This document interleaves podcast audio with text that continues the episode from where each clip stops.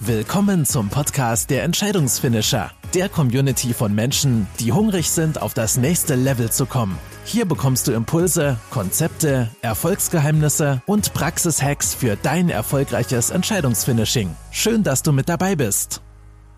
Anhauen, umhauen und wieder abhauen. Dieses Bild haben viele Menschen im Kopf, wenn sie an Vertreter bestimmter Berufsgruppen denken, mit gravierenden Folgen zum Beispiel auch für die Versicherungsmakler. 2018 sprachen in einer Studie nur noch 46 Prozent der Befragten und damit noch nicht einmal mehr jeder zweite Versicherungsmakler das Vertrauen aus. Von all dem ist mein heutiger Gast, selbst ursprünglich Versicherungsmakler, jedoch nicht berührt. Im Gegenteil. Denn zu ihm wollen in guten Quartalen gleich mehrere hundert neuer Mandanten und die zahlreichen Online-Empfehlungen sprechen eine klare, positive Sprache. Er ist unter anderem Master Consultant in Finance, Buchautor des Bestsellers Altersvorsorge für Dummies, Gründer des renommierten Fachzentrums Finanzen in Lippstadt sowie Fokus Online-Experte über den Umgang mit Vorurteilen und die Entscheidung, einfach die Geschichte der eigenen Branche selbst anders zu schreiben. Darüber spreche ich heute mit Dieter Homburg. Schön, dass du bei uns im Podcast bist, lieber Dieter. Das ist aber eine schöne Anmoderation. Fühle mich geehrt. Das freut mich. Sag mal, Dieter, fangen wir mal so mit an. Wenn du selbst eine Versicherung wärst, welche Risiken in meinem Leben würdest du, würdest du denn dann absichern? Also dein Leben kenne ich natürlich jetzt nicht in der Tiefe, aber generell kann ich dir sagen, wenn du morgen eine Verbraucherschutzzentrale anrufst und sagst, du bist totaler Versicherungsmuffel. Du willst nur das Allerwichtigste ja. haben, warst aber irgendwie bei drei Banken und drei Versicherungen und wenn es nach denen geht, sollst du dich gegen alles versichern. Jetzt sagt ihr mir doch mal von der Verbraucherschutzzentrale, was brauche ich wirklich? Ja. Dann sagen die, mach eine Haftpflichtversicherung. Die ja. ledigen vielleicht 50 Euro im Jahr, für Verheiratete oder für eine Lebensgemeinschaft 70 Euro im Jahr mhm. mach, solange du deine Schäfchen noch nicht im Trockenen hast, einen Berufsunfähigkeitsschutz, weil wenn du in diesem Land körperlich oder geistig nicht funktionierst, gibt es keine soziale Hängematte. Und die beiden Sachen, das ist das Fundament, das solltest du mindestens haben. Alles andere kannst du, aber musst du nicht haben. Mhm. Jetzt ist es ja so, ähm, lieber Dieter, ich habe es gerade schon gesagt, ähm, deine Branche, für die du tätig bist, auch das Maklertum, hat ja manchmal nicht so den besten Ruf. Ich komme ja selber aus dem Vertrieb, wir haben da also so ein kleines gemeinsames Leid. ja. ähm, ich sag mal, ich weiß sehr genau, warum ich trotzdem in diesen Job auch reingegangen bin. Wie war es denn bei dir? Also warum hast du nicht einfach gesagt, ach, ich mache irgendwas, was viel einfacher ist? Was war denn so deine persönliche Motivation, dich mit dem ganzen Thema so intensiv auseinanderzusetzen? Ja, da sind zweierlei Dinge aufeinander getroffen. Und zwar habe ich damals schon eine recht hohe Affinität überhaupt zu diesem ganzen Börsengeschehen gehabt und habe im Abitur das Planspiel Börse hier bei uns in der Stadt gewonnen.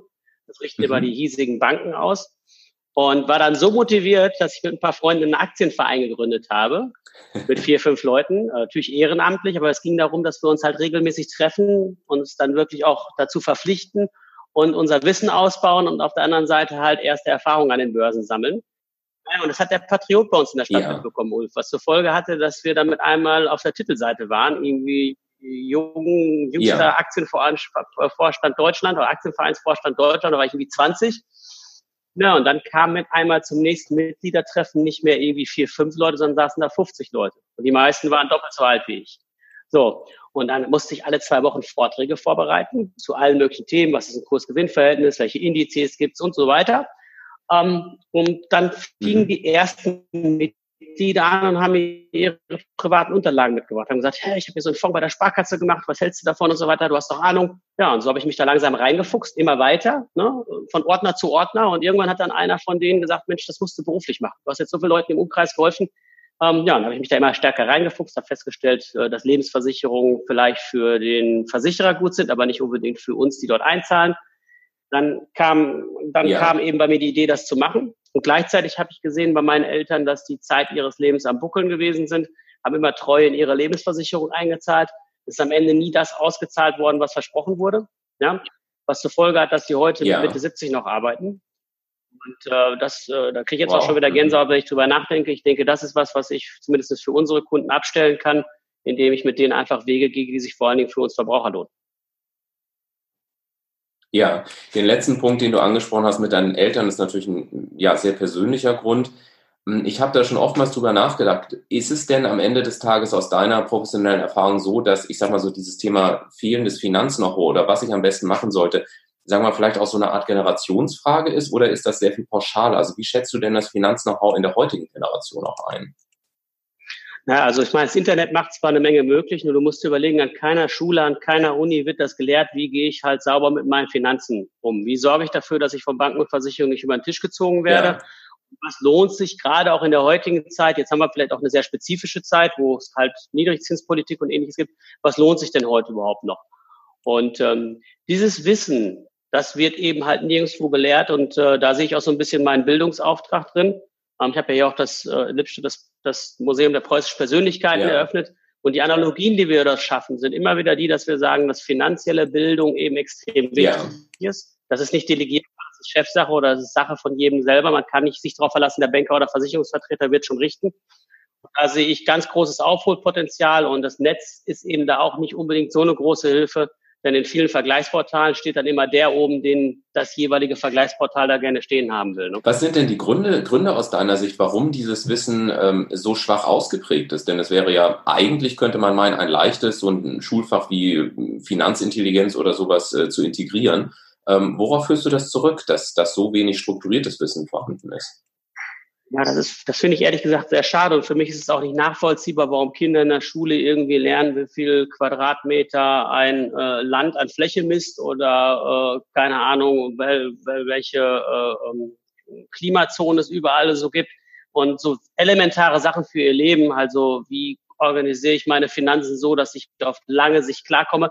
Wie lerne ich aber auch den Umgang überhaupt mit ja. Geld, um mich nicht zu verschulden, um keine Kreditkartenschulden und ähnliches am Ende an der Backe zu haben dass diese Dinge einfach gar nicht stattfinden, ist für mich nicht nachvollziehbar. Meine Schwester ist selbst Oberstudierin und äh, äh, Rätin und, und Lehrerin an der Berufsschule und die kann es auch nicht nachvollziehen. Das ist echt spannend.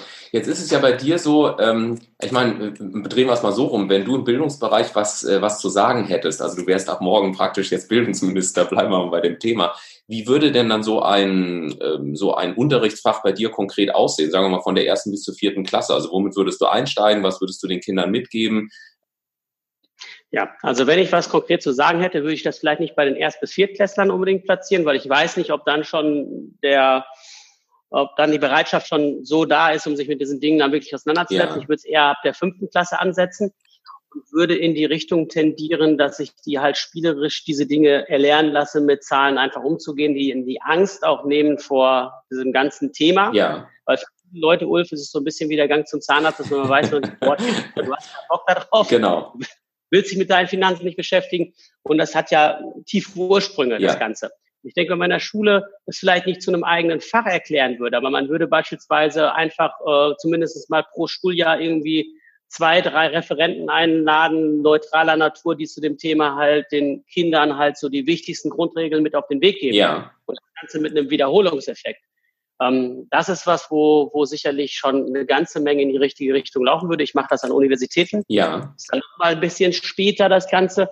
Ich merke aber, wie Unwissenheit dort vorherrscht und vor allem, wie gut das angenommen wird von den Studenten, ja. dass sie jetzt einfach auch da mal so ein bisschen aufs Leben vorbereitet werden im Sinne von, wie sorge ich dafür, dass ich halt keine überflüssigen Versicherungen Jahrzehnte zahle, bis ich merke, dass er überflüssig gewesen ist. Wie sorge ich dafür, dass ich keine Sparverträge abschließe, ähm, die, ja, so wie bei meinen Eltern, sich dann oftmals erst nach Jahrzehnten als schlechtes Investment rauskristallisieren. Wie kann ich da ein bisschen schlimmer rangehen? Jetzt ist es ja bei dir so, was ich so spannend finde, ähm, bei dir ist es ja wirklich so, ich habe das mal recherchiert, beziehungsweise ich habe dich ja in einem anderen Vortrag auch kurz mal äh, kennenlernen dürfen, äh, dass zu dir ja wirklich hunderte Menschen, äh, gerade wenn du auch mal wieder einen Presseartikel hattest oder bei Fokus wieder aktiv warst, dann auch zu dir wollen.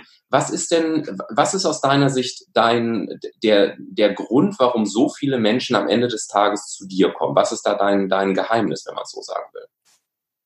Na, du musst überlegen, wir leben in einer Zeit der totalen Reizüberflutung. Mhm. Man kann gar nicht mehr hinterherkommen, wenn es darum geht, Entscheidungen zu treffen. Also Entscheidungsfinder, da sind wir wieder. Ähm, das geht schon los, wenn du durch die Einkaufsstraße läufst. Du bist da total überfordert, im Netz auch. Und die Leute suchen nach Abkürzung. Die suchen nach Wegen, wo sie sagen, Mensch, pass auf, hier muss ich mich nicht erst drei Jahre mit beschäftigen, um zu entscheiden, wer sich bei meinen Finanzen unterstützen, begleiten ja. soll.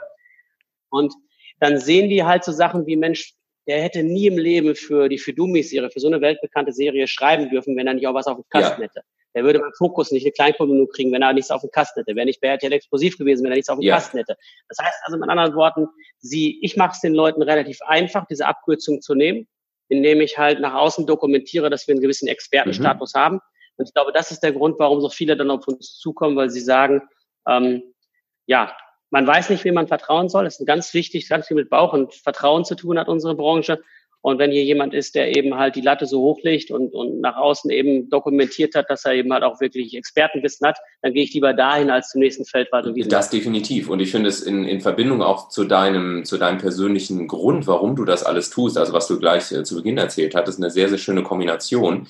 Und mittlerweile ist es ja so, ich habe mir das auch mal im Internet angeschaut, das Fachzentrum äh, Finanzen, äh, in dem du sitzt, ist eine, ein wunderschönes Gebäude, eine, eine ganz tolle Villa. Äh, erzähl mal so ein bisschen, wie ist es dazu gekommen, dass, dass du ausgerechnet dort sitzt, wo du jetzt sitzt? Ja, das ist eigentlich eine sehr schöne Geschichte. Also ihr müsst euch vorstellen, ich habe halt hier irgendwie in Lippstadt schon seit jeher meinen mein Firmensitz und äh, das Büro, was ich bisher hatte, ist 200 Meter diese Richtung schräg gegenüber. Mhm. Und ich bin hier fast jeden Tag an diesem Gebäude vorbeigefahren. Ja. Für mich mit Abstand das schönste Gebäude, ich würde fast sagen, im ganzen Kreis, was ich gesehen ja. habe. Habe mich da schon ganz früh rein verliebt. Nur das Problem war, dass der Kreis Soest mit seinem Medienzentrum hier immer drin gesessen mhm. hat. Naja, und dann habe ich ein paar Mal angefragt, ob man es denn nicht erwerben kann. Die wollten es nicht verkaufen und zum Glück habe ich es 2017 dann endlich bekommen. Mhm. So, und da bin ich ins Stadtarchiv gegangen und habe gesagt, das Gebäude, das ist irgendwie so schön, aber was ist das eigentlich mal gewesen? Warum steht das überhaupt hier? Ja. Und habe dann festgestellt, dass das das ehemals königlich-preußische Landratsamt war. Aha. Dass der Landrat hier damals seinen Sitz hat und auch Teil seiner Rechtsgeschäfte hier betrieben ja. hat. Und habe gesagt, es kann doch nicht sein, dass so Gebäude wie diese alle in Vergessenheit geraten der nächste Finanzfuzzi, sage ich mal, jetzt so einer wie unser eins, der könnte jetzt ein großes Firmenschild dran machen und sich damit brüsten. Ja. Sagt, nee, das will ich nicht, sondern ich will, dass die Geschichte des Gebäudes wiederbelebt wird, weil viel zu viele von den historischen Gebäuden in Vergessenheit geraten. Und habe mich dann entschieden, das halt ehemals preußisches Landratsamt zu nennen und hier dann auch wieder ein Museum rauszumachen, in dem wir die Geschichte des Landrats auf der einen Seite mhm. nacherzählen was vielen Lippstädtern gefallen wird, weil sie kennen dieses Gebäude und, und die Hintergründe teilweise, aber wenn wir die jetzt mal richtig schön beleuchten, merke ich jetzt schon, dass die Leute das gut finden, gerade mhm. die Rentner. Auf der anderen Seite ist aber auch das Zweite, was mir dann durch den Kopf gegeistert ist, wieso gehen wir nicht hin und machen zusätzlich preußische Persönlichkeiten mhm. mit rein.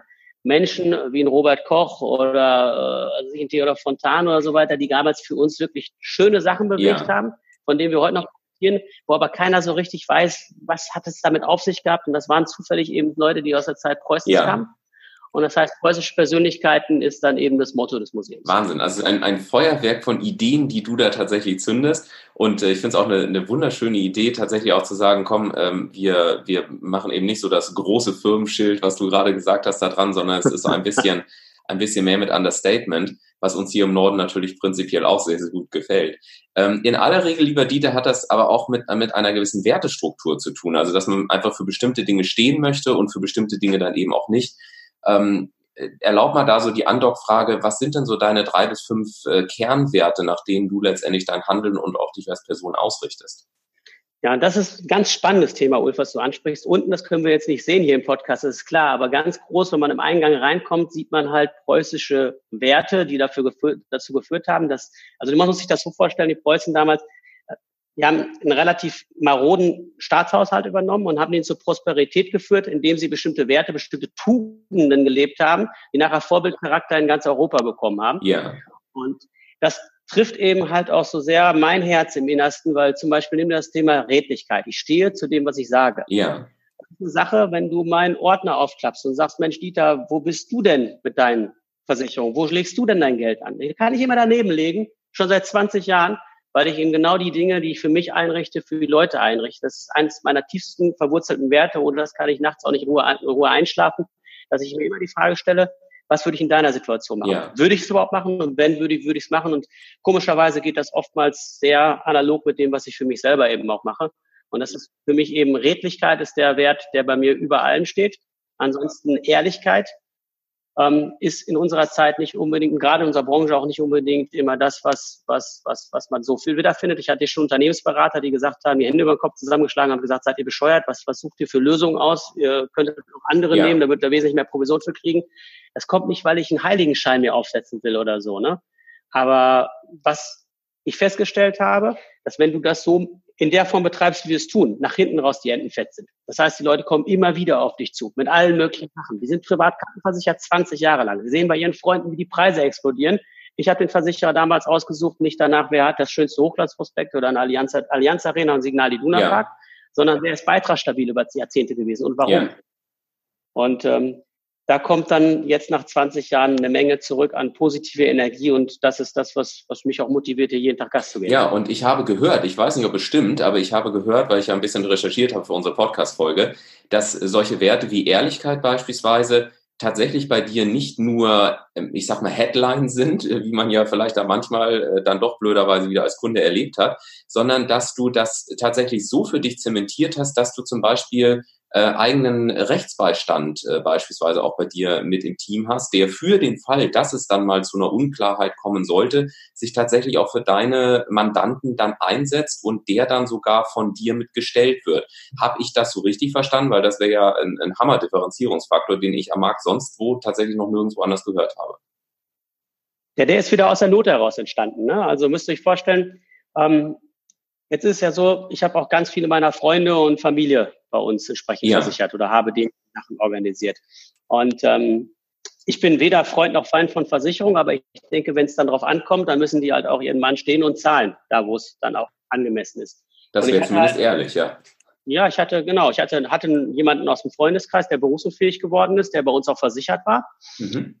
Und es war für mich glasklarer Fall, dass der sein Geld bekommen muss, aber die Versicherung fing dann an und, und versuchte das abzuschmettern. Okay. Also oftmals im Leistungsfall lernst du die nochmal neu kennen, nicht alle, aber hat eine gewisse Regelmäßigkeit, gerade dann, wenn es teuer wird für die Versicherung. Ja. Und dann sind wir dagegen auch vorgegangen und die Richterin, die da darüber entschieden hat, die hat mich nachher beiseite gezogen, hat gesagt, Herr Homburg, finde das gut, wie Sie sich einsetzen und so weiter, aber das nächste Mal gehen Sie hin und stellen Sie Ihren Kunden in so einem Fall einen Fachanwalt fürs Versicherungsrecht zur Seite, der dafür sorgt, dass sie auch das Geld bekommen und vor allen Dingen keine Fehler bei der Beantragung mhm. machen. Den ganzen Formfehler, die mit mhm. einhergehen. Und da habe ich gesagt, geile Idee, mache ich. Problem war, es gab keinen Fachanwalt für Versicherungsrecht vor, vor 16 Jahren war das, okay. glaube ich. Und ähm, da habe ich mir dann einen jungen Anwalt von der äh, Uni geholt, der frisch fertig gewesen ist, hat auch meine Kosten zum Fachanwaltslehrgang geschickt und seitdem hatten wir dann den ersten Fachanwalt für Versicherungsrecht bei uns im Kreis. Und immer wenn ein Kunde was hat, habe ich den eingesetzt. Und seitdem wir das machen, ist es halt viel entspannter, ne? weil die Versicherer halt einfach sehen, welcher Wind von Anfang an weht.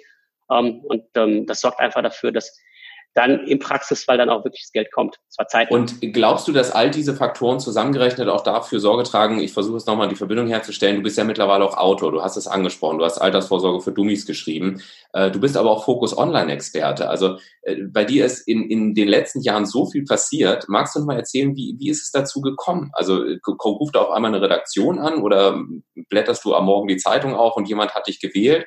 Also wie wird man dann beispielsweise Fokus Online-Experte noch dazu in der Branche, bei der ja eigentlich erstmal jeder sagt, lass mich zufrieden damit. Ich glaube, mittlerweile haben wir mitbekommen, dass du ganz, ganz viel getan hast, um diese Storyline deiner eigenen Branche auch nochmal so zu schreiben, dass sich Menschen da wirklich gut andocken können, dass du da auch Unterschiede machen willst, dass da ganz viel Herzblut dabei ist.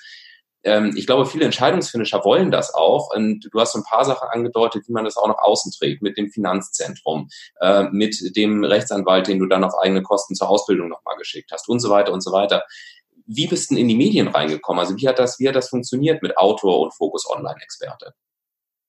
Die Idee vor fünf Jahren ist die gewesen, dass ich an der Uni, da zu der Zeit war ich noch an der Uni, hatte meinen Master gerade äh, im Anschlag, dass ich dann direkt mit der Promotion weitermachen wollte. Und ein guter Freund, mittlerweile guter Freund, damals war es mein Marketingberater, der sagte, du pass auf, es wäre aber eventuell schlauer für dich, wenn du nicht der nächste äh, Doktor auf diesem Planeten wirst, sondern machst vielleicht was, was in deiner Branche recht ungewöhnlich ist, nämlich ähm, baust den Expertenstatus darüber auf, dass du halt andere Wege gehst, als es der Markt für gewöhnlich halt tut. Da war die Idee eben für irgendeinen Verlag ein Buch zu schreiben. Ja. So, und da habe ich überlegt, äh, wie, ähnlich wie wenn ich Versicherungen oder Finanzen aussuche, was lese ich denn selber gerne? Worüber begeistert, was begeistert mich? Und ich hatte keinen Bock, den nächsten Sachratgeber zu schreiben. Irgendwie so einen dicken Wälzer, wo ich genau weiß, die Leute, ist wie mit Diätbüchern, die kaufen sich den fürs Gewissen, aber lesen den niemals. Ja. Und dann habe ich gesagt, was findest du selber cool und bin auf die Fidumi-Serie dann sofort gestoßen, weil ich die paar Mal schon für verschiedenste Themen zum, zum Einstieg genutzt habe und davon sehr begeistert war, weil die mit einer gewissen Leichtigkeit schreiben, mhm. komplexe Sachverhalte so runterbrechen, dass auch unser Oma im Zweifelsfall versteht, mhm. bisschen Humor dabei ist und man einfach gut reinkommt. Und äh, ja, dann bin ich hingegangen und habe die angerufen, um es auf den Punkt zu bringen. Ähm, die war natürlich erstmal weder begeistert noch nicht begeistert, sondern die kannten mich nicht, wussten nicht, was ich vorhabe. Ja. Und dann musste ich halt ein aufwendiges Bewerbungsverfahren ja. durchlaufen, was dann am Ende positiv geendet hat. Und als das dann losging, habe ich erstmal gesehen, wie viel Arbeit das am Ende ja. ist, aber auch wie hoch die Lernkurve nochmal für mich selber gewesen ist. Das muss man auch sagen. Ich konnte unwahrscheinlich gute Türen aufmachen mhm. zu Millionären, die sehr bodenständig ihr Vermögen angehäuft haben, konnte mir das Wissen von den abzapfen, konnte fragen, Mensch, wie habt ihr es denn gemacht, wie habt ihr denn mal angefangen und so weiter, habe also eine, selber eine hohe Lernkurve gehabt. Und äh, als das Buch dann auf den Markt kam, ging der Medienrummel eigentlich los, ohne dass ich da großartig noch was für tun musste. Will heißen, dann kam die Euro am Sonntag, hat das Buch bewertet, dann kamen verschiedenste äh, Zeitschriften auf mich zu. Wir sind mittlerweile sogar in der Pflegebibel mit einem Artikel, ja. also da wieder der Heiligenschein. Ja. Und dann kam auch irgendwann der Fokus dazu. Bis hin zu RTL Explosive Weekend. Die riefen dann auch an. Ich habe die nicht gefragt oder so, sondern die riefen an und sagt, sagten, Mensch, ich kenne doch Peter Zweger der Homburg. Ich sag, ja. Ja, wir suchen sowas für Altersvorsorge, jemanden, der von Haustür zu Haustür mit uns geht und halt den Leuten Tipps gibt, wie sie ihre Altersvorsorge verbessern können. Ja. Ähm, das haben wir dann auch abgedreht. Und ähm, so bin ich da reingekommen. Aber um jetzt nochmal für euch da draußen, die vielleicht dann nicht erst ein Buch schreiben wollen, um in die Presse ja. zu kommen und positive Publicity auf sich zu ziehen, ähm, Tipps zu geben. Also es gibt eben halt auch Presseeinrichtungen, die sich um sowas kümmern. Das heißt also, den zahlt man ein monatliches Salär dafür, dass die hingehen und gucken, dass sie einen vermarkten. Da muss die Story aber sexy sein, die man hat. Ne? Es ist nicht einfach ausreichend, dass man ja. irgendwas erzählt, sondern ich bin ein großer Freund von Spezialisierung auf einige okay. wenige Themen. Letztes Wort dazu, Ulf. Bei uns in der Branche ist so ein bisschen das Problem, wenn du mhm. normaler Versicherungsmensch bist dann sollst du Haftpflicht, Hausrat, Unfall, Wohngebäude, Lebensversicherung, Krankenversicherung, Bausparverträge, Investments, betriebliche Sachversicherung. Du sollst alles par excellence beherrschen. Dein Geschäftsplan sieht vor, wenn du in einem Themenbereich nicht performst, dann kriegst du deine Bonifikation nicht. Was zur Folge hat, dass wir Generalisten haben. Das heißt, die können von vielen bisschen, aber nichts richtig. In vielen Fällen. So. Und ich denke, wenn man spitz in den Markt geht, sich ein Thema raussucht, in dem man halt besser ist als andere, wenn man einfach extrem viel Zeit dort rein investiert, und dann das verknüpft mit entsprechend Pressezugangswegen, dann hat man auch die größten Chancen da reinzukommen. Ja, und sehr spannend. Ich kann mir vorstellen, dass gerade wenn RTL dann anruft und Euro und selbst die Pflegebibel, dass, äh, dass, dass natürlich auch so die eigene Persönlichkeit auch nochmal ein ganzes Stück verändert. Wer bist du denn heute, wenn du mal so zurückblickst, wie es mal alles losging und die Geschichten, die du mit uns jetzt dankenswerterweise geteilt hast, hat diese Arbeit mit dir in deiner Persönlichkeit gemacht? Also es hat die Persönlichkeit unwahrscheinlich gestärkt und zwar von erster Linie, äh, es hat angefangen eigentlich mit meiner Familie. Ähm, da muss ich einfach sagen, meine Eltern ähm, hatten sich für mich damals vorgestellt, ich war in der Offizierlaufbahn bei der Bundeswehr, als ich mir überlegt habe, im Finanzbereich selbstständig zu machen, die haben mich für verrückt erklärt. Ja. Weil da hatte ich eigentlich alles safe, zwölf Jahre Verpflichtung mit Studium und, und sicheres Einkommen und nachher Verbeamtungsmöglichkeit und ich entscheide mich halt für so eine zwielichtige Branche. Und ähm, das lässt sich natürlich nie ganz ausräumen, dieses Vorurteil. Und es ist auch nicht ungerechtfertigt, dass das Vorurteil beherrscht, äh, äh, besteht. Aber du musst dir vorstellen, als dann das Buch auf den Markt kam und meine Eltern ja. noch vor mir, weil die erste Lieferung kam zu uns in die Garage, wir haben zwei Familienhaus und ähm, mein Vater dann dieses Buch in der Hand hielt, der hat es in der Zwischenzeit sogar schon Nachbarn geschenkt gehabt, das wusste ich gar nicht, ich kam dann nach Hause und dann musst du dir vorstellen, dann hatte er das Buch in der Hand und Mutter sitzt daneben und sagt, Junge, sag mal, bist du eigentlich bescheuert? sowieso. Ja, ist ja geil, dass du ein Buch geschrieben hast, ne? Also, finden wir total cool. Aber wie kannst du die Leute denn. Dummies nennen? also das geht ja gar nicht. Naja, und dann, ähm, dann habe ich es auch nicht so davon abbringen können. Ich habe ihnen das schon erklärt, dass das eine Serie ist und so weiter, aber sie wollten das irgendwie nicht nachvollziehen, warum ich die Leute da draußen Dummies, das liest doch kein Mensch, so war die Quintessenz, wenn da die Leute schon so beschimpft gleich am Anfang ja. werden. Ja, zum Glück kam es kurz danach im Patrioten, das ist unsere Tageszeitung, 70.000 Leute lesen das auf der Titelseite. Und da stand dann ein großes Bild von mir und darunter stand, erster Lippstädter schreibt für weltbekannte Bücherserie. Ja. Und dann wurde das erklärt. Und ich war gerade auf der Messe in Frankfurt mit Alex Fischer, wir zusammen stand und präsentierten unsere Bücher. Ja. Da kam ein Anruf von unserem Vater rein, der dann ähm, nee, erst war unsere Mutter am Telefon. Die sagte dann, pass mal auf, Junge und so weiter. Wir haben das gerade gelesen und so weiter mit dem Buch und so weiter, im, im Patrioten. Denn die Nachbarn sind zu uns rübergekommen. Die, die kamen wild fuchtelnd, klingelt an die Tür und haben gesagt, Mensch, äh, äh, Ingrid Dieter, also mein Vater heißt auch Dieter. Ja. Ihr könnt so stolz sein und so weiter. Wir kennen diese Bücherserie, dass euer Junge dafür geschrieben hat. Das hätten wir ja nie gedacht, dass es einer mal aus unserem Ort machen würde und so. Und Mama, Papa haben sich natürlich tierisch gefreut, riefen mich dann an. Erst unserer Mutter gekommen, Coach sprechen, dann kam Papa ans Telefon und der sagte so, ich muss alles revidieren, was ich gesagt habe. Ich bin so stolz auf dich, Junge. Ähm, und das war so der erste Moment, wo ich gemerkt habe, dass äh, ich so, das war wie so ein, weiß ich nicht, so ein Schuss ins Herz, äh, ja. fließt auch Tränen dann. Ja. Wo ich dann gemerkt habe, ähm, dass das viel mehr nach draußen eben auch bewegt hat, als ich darüber, als ich mir es überhaupt erahnen oder erhoffen hätte können. Ja. Und was danach losging, auch so in Sachen Bewusstseinsveränderung und, und Persönlichkeitsentwicklung, nicht nur bei mir selber, sondern nimm dir auch meine Mitarbeiter, ja. die heute halt den Kunden ganz anders anrufen. Ja. Ruft jetzt der nächste Feldwald- und Wiesenmakler an, die sind ja. auch nicht arrogant geworden, aber die, man merkt, die finden das cool, die transportieren das zu den Menschen nach da draußen, dass wir halt eine Botschaft haben. Ja. Und so wirkt das wirklich viral, nicht nur bei mir selbst, sondern auch mein ganzes Umfeld. Und ich finde, es hat sich maßgeblich, die zwischenmenschlichen Beziehungen sind viel herzlicher geworden, es hat sich maßgeblich verbessert. Schön. Also ganz, ganz ermutigend finde ich auch für jeden, der, der wirklich eine Entscheidung auch finishen möchte und vielleicht am Anfang, du hast es gerade durchschimmern lassen, selbst aus dem nächsten Umfeld. Du hattest deine Eltern gerade erwähnt. Ich glaube, das kennt jeder, dass, äh, wenn man sagt, also bei mir war es so, ich habe damals meinen Eltern gesagt, so, ich baue mein eigenes Unternehmen auf. Und mein Vater guckte mich damals an und sagte, ja, das wollte ich auch mal. Ähm, bist du dir da wirklich sicher? Du hast ja auch einen gut abgesicherten Job und so weiter. Und ähm, ja, klar, man kann im Vorfeld nicht alles sehen, ähm, was alles so auf einen zukommt. Und gleichzeitig stelle ich fest, dass, äh, der, dass ganz, ganz viele tolle Momente im unternehmerischen Alltag dann auch tatsächlich auf uns einprasseln schon fast. Und dass man mhm. manchmal erstaunt ist, wie großzügig sich tatsächlich dann auch das Leben äh, mit den einzelnen Erfolgsparametern dann tatsächlich zeigt. Sag mal, bei dir wird ja die Reise auch weitergehen. Ähm, du hast ja mittlerweile schon, äh, also du hast so viel erreicht. Du warst in der Presse, du hast ein Fachzentrum gemacht, du hast irgendwie ähm, äh, studiert, du hast ähm, die Branche oder die Story deiner Branche etwas anders angefangen zu erzählen, als das die meisten anderen tun. Was kommt noch? Was sind so die nächsten drei Pressemitteilungen, die wir von Dieter Homburg hören werden? Also die nächste Pressemitteilung, die du hören wirst, dass ich verheiratet bin. Das ist das nächste, oh, was ich cool. machen will. Glückwunsch. ich habe nämlich das große Glück, dass ich wirklich einen totalen Herzensmensch als Freundin gefunden habe. Ja. Und das hat bei der ganzen Entwicklung auch nochmal maßgeblich beigetragen. Ja. Ähm, Momentan, Ulf, muss ich dir ganz ehrlich sagen, kann ich keine Presse, Presseöffentlichkeitsarbeit mehr vertragen, weil jedes Mal kommen neue Leute auf uns zu. Wir haben momentan, ich glaube, 180 Leute, die auf einen Termin warten. Wahnsinn. Ich strukturiere den Laden, ich vergrößere, vergrößere unser Team und sorge dafür, dass wir auch in der Lage sind, größere Stückzahlen zu verarbeiten. Das ist meine nächste Herausforderung. Die Herausforderung ist weniger, weniger die nächsten Presseartikel vom Stapel zu lassen, sondern erstmal die Infrastruktur zu schaffen, dass wir mehr Menschen helfen ja. können. Und da arbeite ich gerade wirklich auf Hochtouren dran, dass das. Sehr schön. Und das ist, finde ich, auch nochmal eine ja indirekte Bestätigung deines Wertes, zumindest in meiner Welt der Redlichkeit. Also zu sagen, okay, ich blase jetzt nicht irgendwelche Pressemitteilungen wieder raus, um so ein bisschen kurzfristigen Show-Effekt zu haben, sondern dann lieber ja ähm, ordentlich und Schritt für Schritt und damit dann auch ja den Werte folgend, die du uns hier auch in der Podcast-Folge genannt hast.